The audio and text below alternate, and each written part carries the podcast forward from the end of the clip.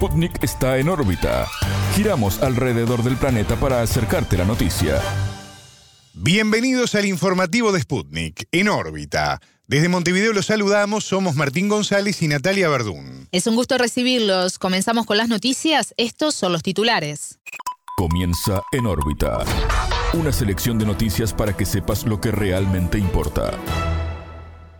Titulares. Tensión. El canciller de Venezuela, Iván Gil, rechazó el anuncio de Guyana y de Estados Unidos de aumentar la presencia militar en la región. Asedio. Las fuerzas militares de Israel ya operan dentro de la ciudad de Gaza, declaró el primer ministro Benjamín Netanyahu. Impacto. En Panamá, las organizaciones sociales no aceptaron las condolencias del presidente por el asesinato de dos docentes durante una protesta antiminera. Sanciones. Rusia considera que Occidente destruyó la economía mundial por el afán de dar una lección a Moscú. Alarmas. El año 2023 se registró el octubre más caluroso de la historia, indicó el Observatorio Europeo Copernicus. Reconstrucción. El presupuesto de México para 2024 no incluiría recursos extras para recuperar Acapulco y Coyuca de Benítez afectados por el huracán Otis. Estos fueron los titulares. Vamos ahora al desarrollo de las noticias. El mundo gira y en órbita te trae las noticias. Noticias. Tensión. El canciller de Venezuela, Iván Gil, rechazó el anuncio de Guyana y de Estados Unidos de aumentar la presencia militar en la región. Caracas considera que la acción amenaza la estabilidad de América Latina y el Caribe. Las tensiones entre Venezuela y Guyana crecieron luego que Georgetown aceptara licitaciones para la explotación petrolera en el Esequibo, territorio en disputa. Venezuela reaccionó con la convocatoria a un referendo consultivo sobre la región y denunció que el presidente de Guyana, Irfan Ali, se niega al diálogo. El mandatario venezolano Nicolás Maduro reafirmó que la consulta se celebrará el 3 de diciembre, llueva, truene o relampaguee. Esto pese al pedido de Georgetown a la Corte Internacional de Justicia para suspender la instancia. En órbita consultó al periodista Marco Salgado, corresponsal de Hispan TV en Venezuela. El entrevistado brindó detalles sobre cómo se prepara el país con el fin de desarrollar la consulta sobre la disputa territorial con Guyana está comenzando un despliegue nacional importante eh, en, Venezuela en torno a este referéndum por la soberanía del territorio exequivo. Por estas horas se está realizando un acto de adhesión de partidos políticos y de movimientos sociales en el Consejo Nacional Electoral, que es el organismo que organiza este referéndum y todas, y todas las elecciones.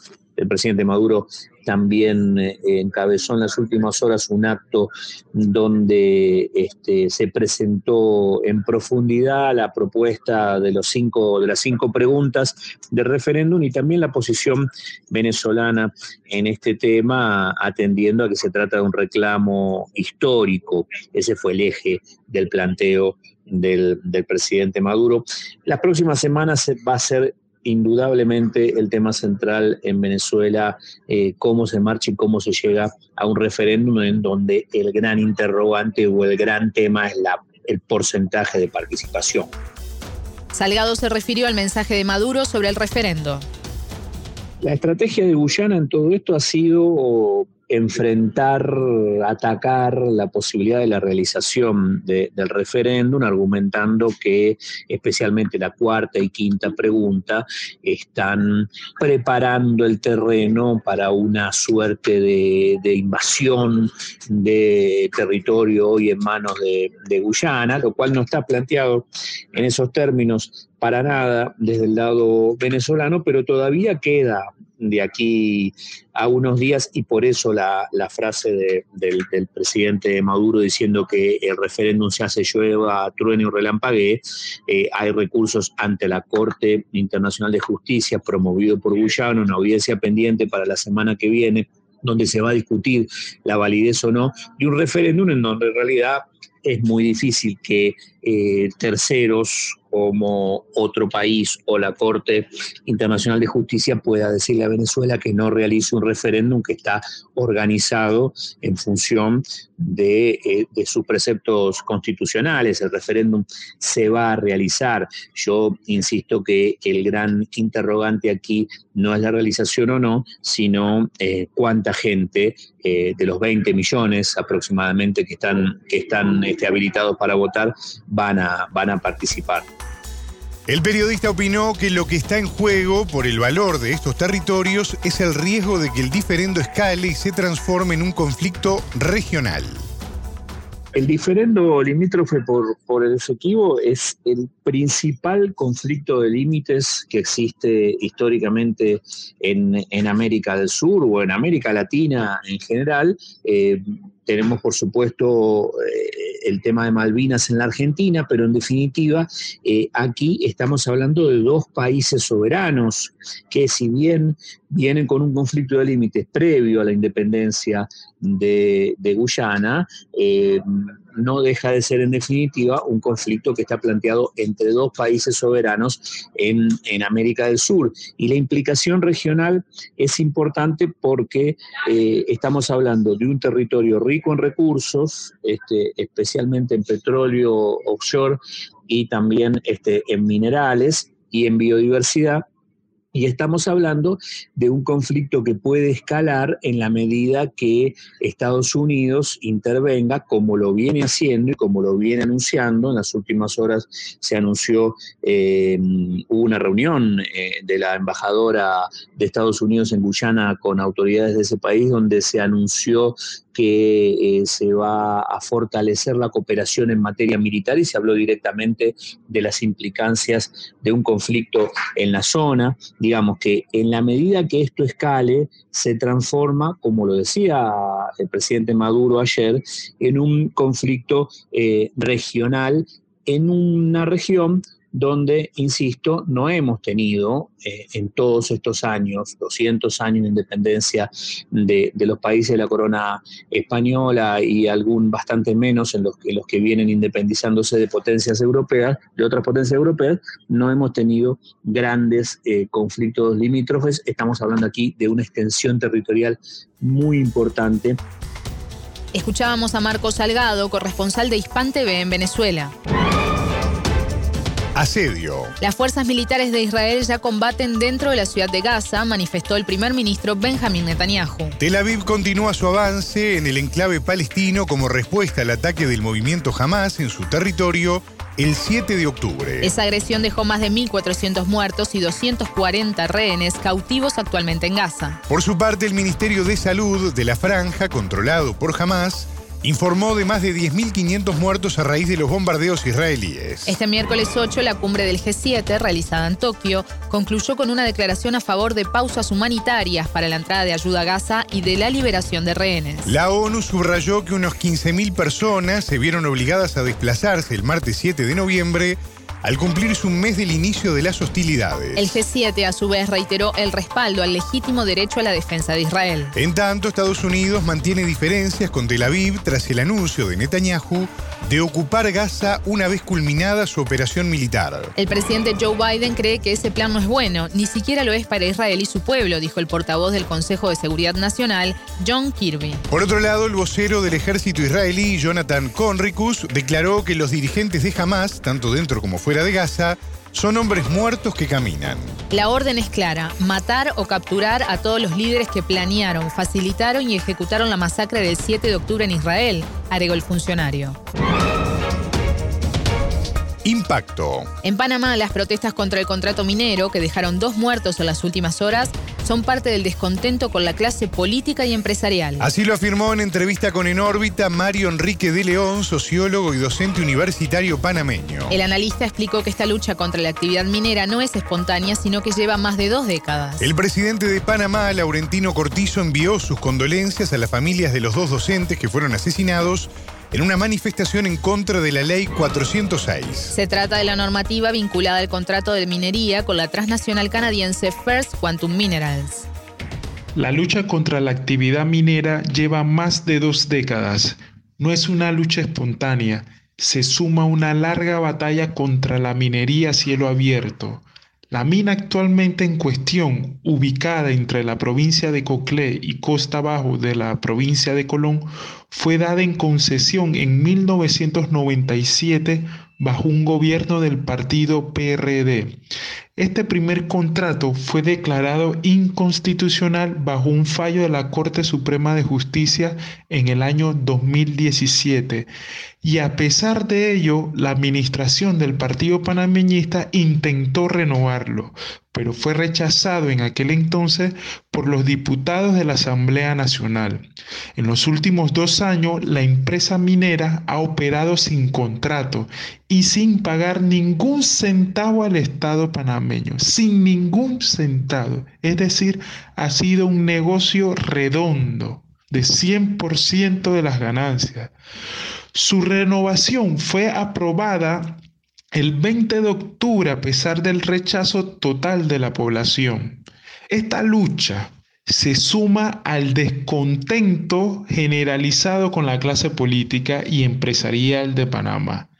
El modelo implementado a partir de la infame y brutal invasión a Panamá en 1989 por el imperio norteamericano está empezando a estallar. En las últimas horas, un hombre detenido e identificado como Kenneth Darlington, con ciudadanía panameña y estadounidense, abrió fuego contra dos manifestantes. Durante la manifestación en un cierre carretero en la zona oeste del país, el detenido disparó un arma automática contra Abdiel Díaz e Iván Rodríguez, causándoles la muerte. Ante el impacto que generó el episodio, Cortizo indicó que se trata de un hecho que no tiene cabida en una sociedad llamada a ser solidaria como la panameña. En este marco, el entrevistado señaló que las condolencias del presidente no fueron aceptadas por el pueblo y brindó detalles sobre quién es el asesino de los docentes. El presidente Laurentino Cortizo, si bien ha enviado las condolencias vía tweet, ni los familiares, ni el pueblo panameño, ni las amistades, compañeros de los docentes asesinados, eh, no, se la aceptamos. Por la sencilla razón porque él es culpable de toda la situación. El presidente, el vicepresidente, el partido PRD y los partidos anteriores son todos culpables eh, de lo que está sucediendo en este momento. Por lo tanto, esas condolencias no son aceptadas. Y en cuanto al asesino, eh, los medios de comunicación nacionales han señalado que tiene vínculo, este señor tiene vínculos con el vicepresidente Gabriel Carrizo, tiene vínculos, ya sea familiares o de amistad, y que además es abogado de eh, la empresa minera o que trabaja para esta empresa. En órbita también consultó a Florencio Díaz Pinzón, profesor del Departamento de Sociología de la Facultad de Humanidades de la Universidad de Panamá. El experto se refirió a cuál es el grado de responsabilidad del gobierno en las protestas contra el contrato de minería al margen de las condolencias enviadas. La responsabilidad es total. Primero porque eh, de manera inconstitucional, de manera ilegal, no aceptando la voz del pueblo que ha dicho con claridad que no queremos minera a cielo abierto en este país, que no queremos un contrato a dedo, que no queremos, ya estamos hartos de la corrupción, de la desigualdad, eh, han eh, firmado este contrato de manera ilegal.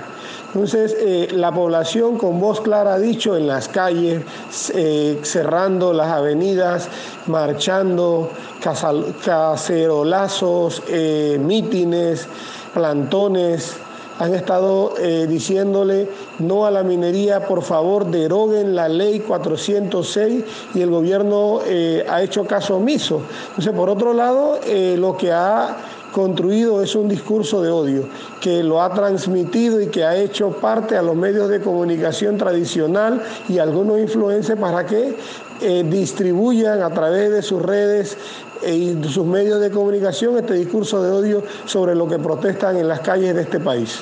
Es el responsable único de lo que ha ocurrido el día de ayer con el asesinato a dos educadores que estaban ejerciendo su derecho libre a la protesta. Escuchábamos al profesor de la Universidad de Panamá, Florencio Díaz Pinzón, y antes a Mario Enrique de León, sociólogo y docente universitario panameño.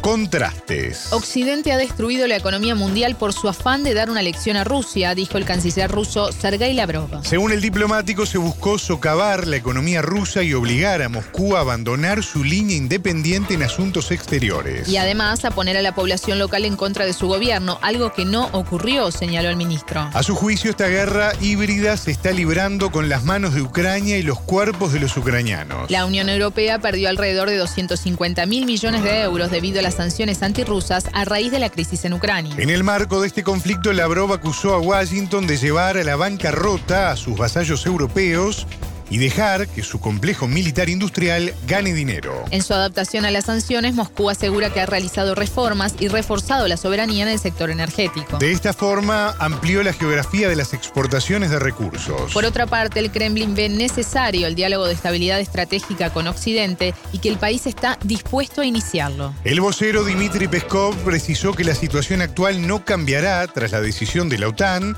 de abandonar el tratado sobre las Fuerzas Armadas Convencionales en Europa. Previamente, Rusia también suspendió su presencia en el tratado, alegando la falta de avances por parte de la OTAN para ratificar la variante actualizada del acuerdo. El mecanismo fue suscrito en París en 1990 por los entonces 16 países miembros de la OTAN y seis estados del Pacto de Varsovia. En 1999, después de la disolución del Pacto de Varsovia ocho años antes, se firmó en Turquía una variante actualizada del tratado. Esta fue ratificada solo por Rusia, Ucrania, Bielorrusia y Kazajistán, mientras que los países de la Alianza Militar Atlántica se abstuvieron. El pacto limitaba la cantidad de tanques, vehículos acorazados, aviones de combate, helicópteros y artillería pesada en el territorio de los países signatarios.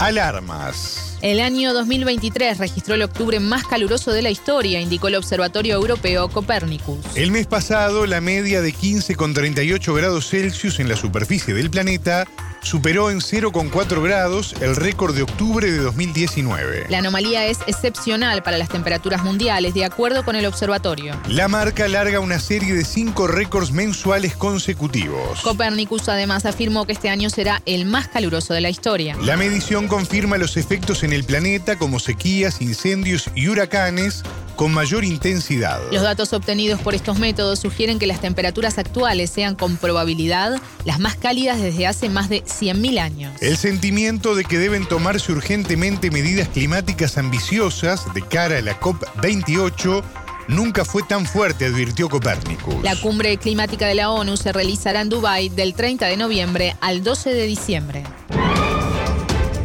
Restauración. El presupuesto de México para el año 2024 no incluiría recursos extras para la recuperación de Acapulco y Coyuca de Benítez afectados por el huracán Otis. La Cámara de Diputados discutió este miércoles 8 las enmiendas presentadas al proyecto aprobado en general el lunes 6. Entre ellas, una presentada por diputados por Guerrero del partido gobernante, Morena, para la reasignación de fondos a la reconstrucción. El 25 de octubre, el huracán Otis, de categoría 5, destruyó Acapulco y Coyuca de Benítez, una ciudad de 14.000 habitantes a casi 40 kilómetros del puerto turístico. El fenómeno dejó hasta el momento 47 personas fallecidas y 53 desaparecidas, según datos oficiales. Este martes 7 de noviembre, el presidente Andrés Manuel López Obrador visitó Acapulco e insistió en la disponibilidad de recursos para los trabajos de reconstrucción. Por su fama nacional e internacional, esa ciudad turística centra las miradas tras el desastre. Sin embargo, el 90% de las casas de Coyuca de Benítez sufrieron daños. En órbita conversó con Jaime Gama Manrique, creador de contenidos de la plataforma digital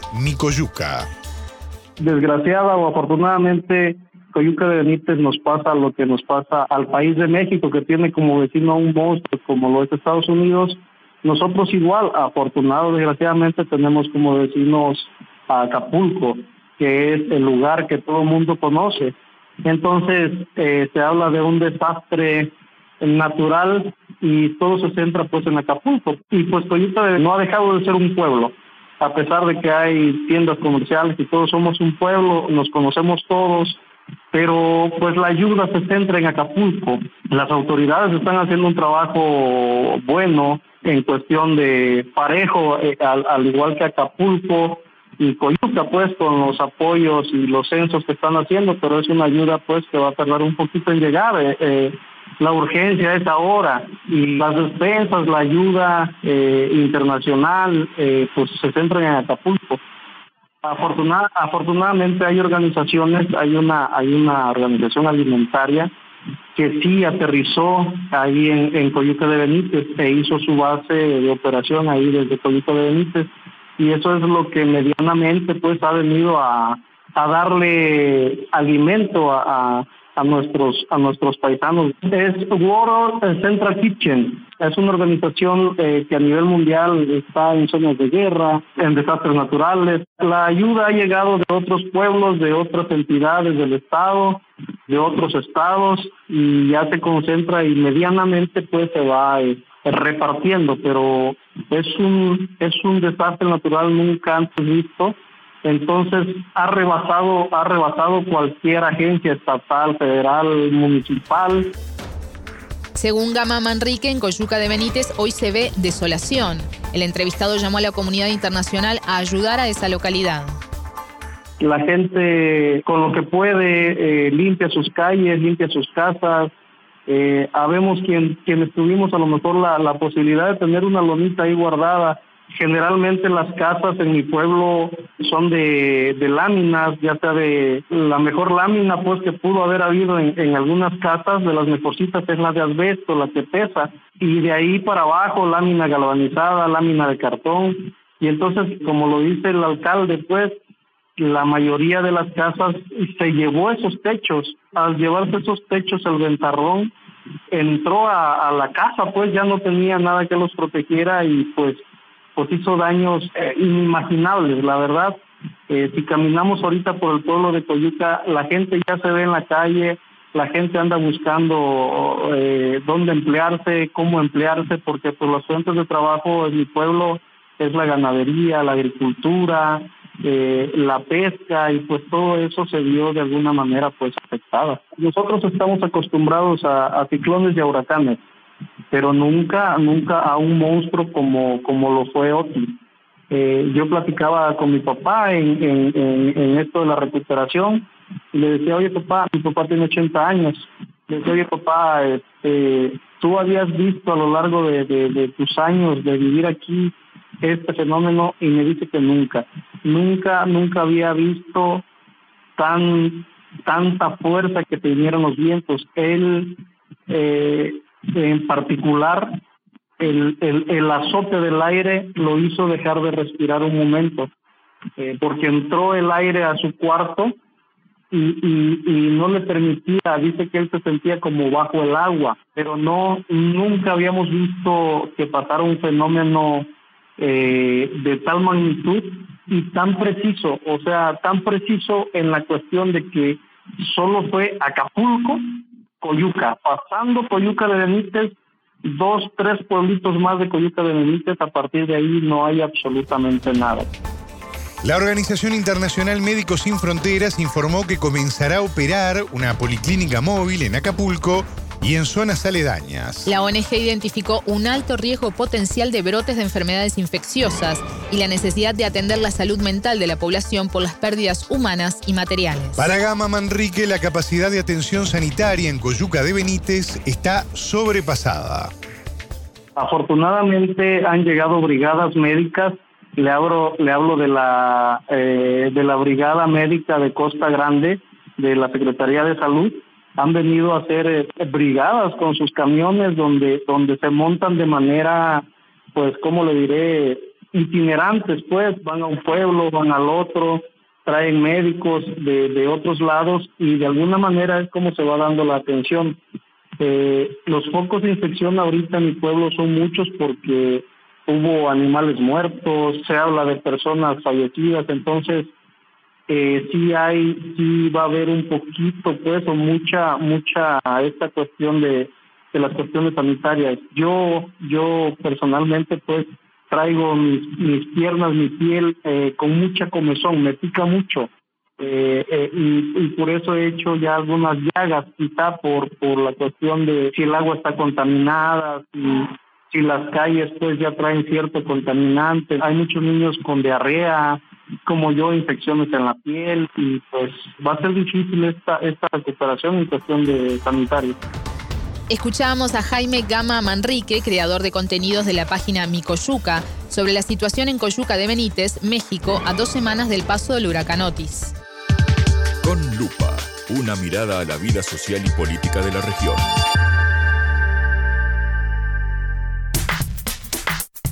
Seguimos en órbita, ustedes ya lo saben, Argentina está en plena campaña electoral hacia el balotaje del próximo 19 de noviembre, cuando se deberá definir quién va a ser el nuevo presidente entre el actual ministro de Economía y candidato Sergio Massa o Javier Milei de la Libertad Avanza. Bueno, para hablar un poco de cómo se está viviendo este proceso, nos vamos a contactar ahora con la ciudad de Buenos Aires. Allí está el periodista de Sputnik, Juan Leman. Juan, el gusto de saludarte, bienvenido. Muy buenas tardes, Martín. ¿Cómo estás? Efectivamente, estamos en esta Buenos Aires eh, convulsionada por la previa de una de las elecciones más inciertas, asignadas por bueno, la expectativa eh, que hay de cara al balotaje, de cara a la segunda vuelta. Así que estamos siguiendo muy de cerca lo que sucede porque pareciera ser que es un escenario algo inestable donde cambian las tendencias, no te digo día a día, minuto a minuto. Es tremendo, realmente. Nosotros desde el otro lado del río estamos prestando también evidentemente mucha atención a lo que está pasando por allí. Juan, eh, en estas últimas horas, eh, Sergio Massa, el candidato oficialista, salió ya públicamente a hablar de un gobierno de unidad. De hecho, publicó 14 máximas de su futuro gobierno, en donde lo primero que dice es que va a ser un gobierno de unidad nacional, un gobierno de las y los mejores, vengan de donde vengan, para ponerle la tapa definitiva a la grieta, ¿no? Ese concepto del que se habla desde hace mucho tiempo allí en la República Argentina.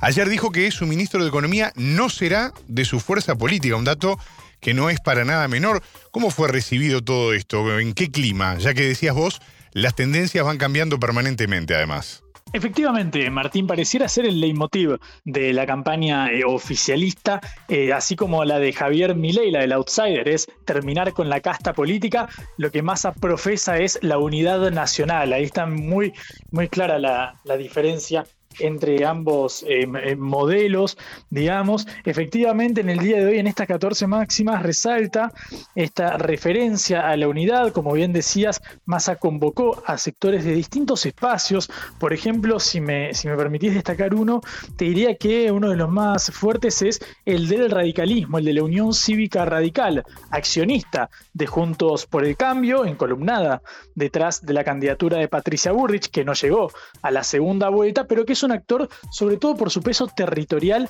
en el interior del país, donde ha ganado muchas gobernaciones en las elecciones provinciales y también en el interior de la provincia de Buenos Aires. Esos votos valen oro prácticamente. Sabemos que, por ejemplo, el radicalismo ha manifestado públicamente su neutralidad. Algunos dirigentes, como el presidente del Partido Centenario, Gerardo Morales, ha dicho que, bueno, haría todo lo posible porque no ganara ley, casi llamando a votar a Sergio Massa. Con respecto respecto al cargo del eh, ministro de Economía, esto también es algo que ha reiterado Massa en distintas ocasiones, de formar un gabinete que lo integren distintos, distintos espacios políticos.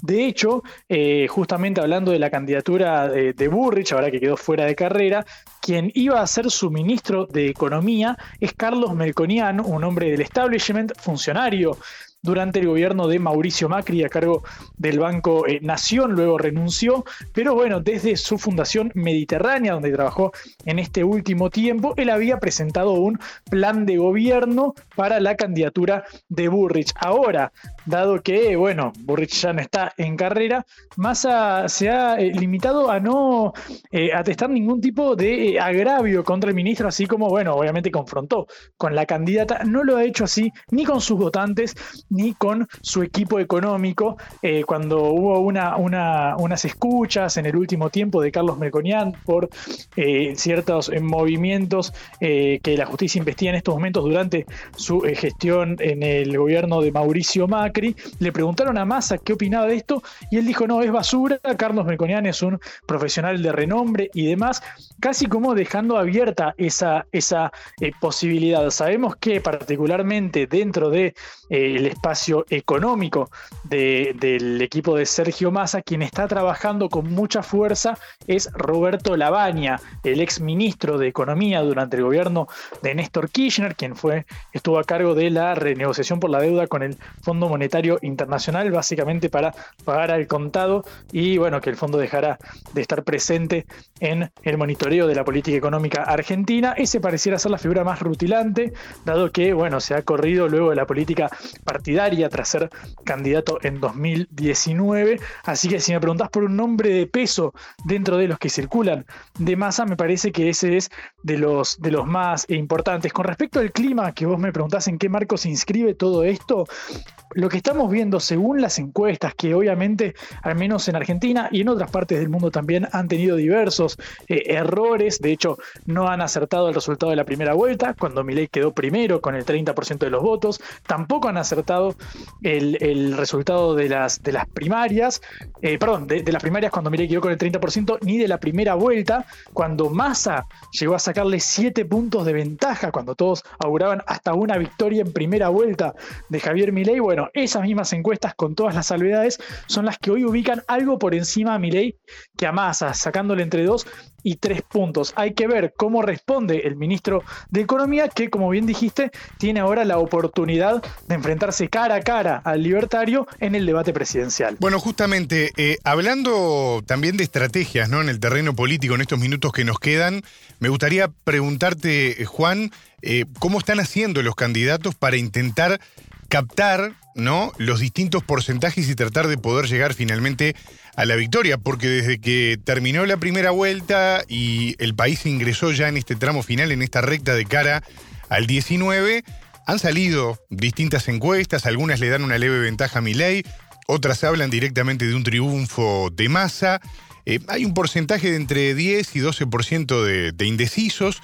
¿Cómo viene el tema de, la estrategia, ¿no? De, la ingeniería política ya en este tramo final? Voy eh, por partes, empiezo eh, por el oficialismo para cerrar el capítulo de Sergio Massa. En estos días, Massa se ha presentado en la provincia de Córdoba, la provincia mediterránea de fuerte peso a nivel eh, nacional, porque, claro, ahí fue candidato presidencial desde Córdoba Juan Schiaretti, quien tampoco, obviamente, ingresó al balotaje. Pero ese caudal de votos, algo más de un millón de, de sufragios, es muy importante porque porque el que puede dar vuelta la elección. Sin embargo, Schiaretti en las últimas horas, el lunes, se refirió a un eh, intento de proyecto de juicio político a los miembros de la Corte Suprema de Justicia de la Nación que impulsa Unión por la Patria, que impulsa el oficialismo en el Congreso y bueno, se ha desmarcado de este intento, lo ligó directamente a Sergio Massa, con lo cual genera ruido ahí porque al igual que Massa, Schiaretti es peronista, profesa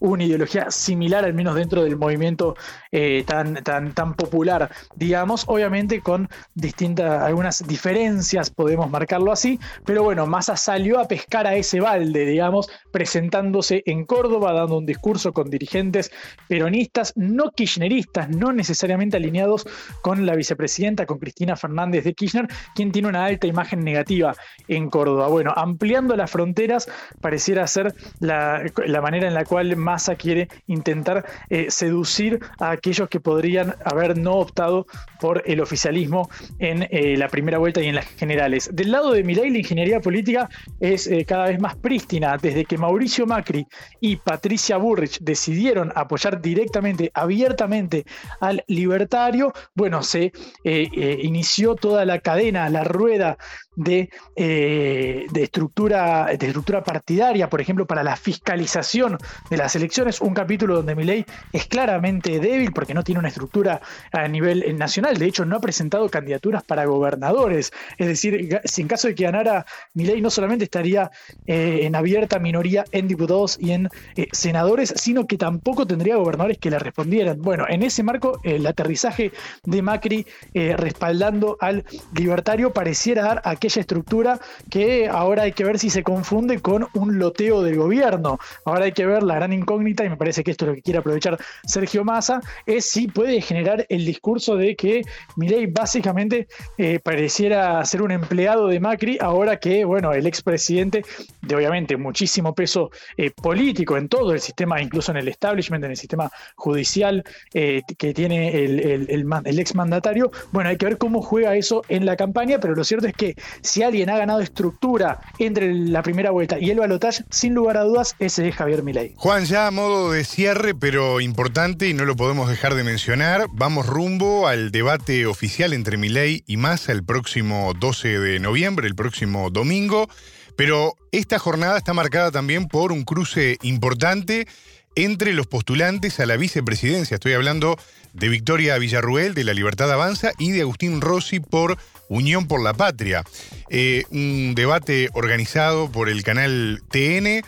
Eh, bueno, ¿qué se puede esperar de este cruce más allá de lo que va a ser eh, el cruce principal del domingo? Este primer, esta primera aproximación, podríamos decir, de las propuestas de las fórmulas que llegaron a, la instancia final en esta jornada? Bien, eh, yo creo que es una antesala claramente. Recordamos que este es un debate no oficial, es organizado por eh, TN, por el canal eh, de noticias, pero de manera particular, manera privada, no es, no, no consta, digamos, dentro del protocolo a seguir como si es el debate entre los aspirantes a la presidencia. Eso para marcar la primera diferencia. Villarroel sabemos que es, tiene una locución bastante clara, es bastante hábil, al menos en la oratoria, quizás superando incluso al propio eh, Javier Milei en entrevistas televisivas, en debates públicos, eh, incluso bajo situaciones de presión. Agustín Rossi se mostró eh, algo más complicado por las circunstancias cuando fue el debate entre los cinco aspirantes a la vicepresidencia. Para mí la clave a seguir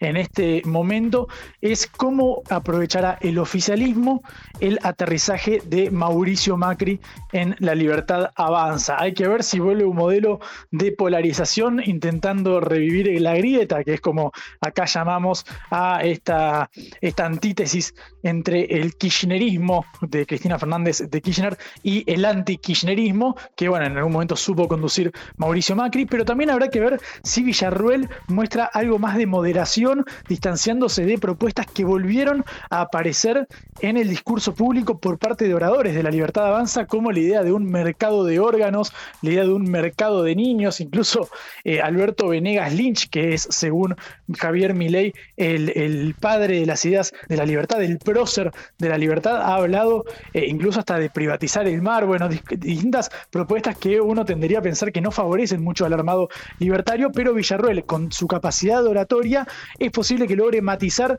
esto y focalizarnos en eh, la realidad que estamos viendo, que es la inflación que ahora en la ciudad de Buenos Aires dio 9,4%. La del nivel nacional la conoceremos en los próximos días, pero suele marcar una tendencia. Venimos de una inflación mensual por encima del 12, esta está por debajo del 10, pero claro, la interanual ya supera ampliamente el 140%. Un consultor, Martín, y con esto cierro, me lo explicaba de la siguiente manera.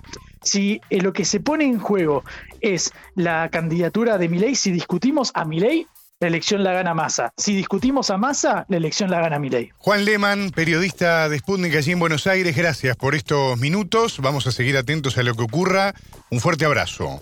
Un abrazo grande, Martín. Aquí estamos a disposición cuando quieran. Hasta aquí en órbita. Pueden escucharnos a las 18 horas de México, 21 de Montevideo y a las 0 GMT por sputniknews.lat. En órbita.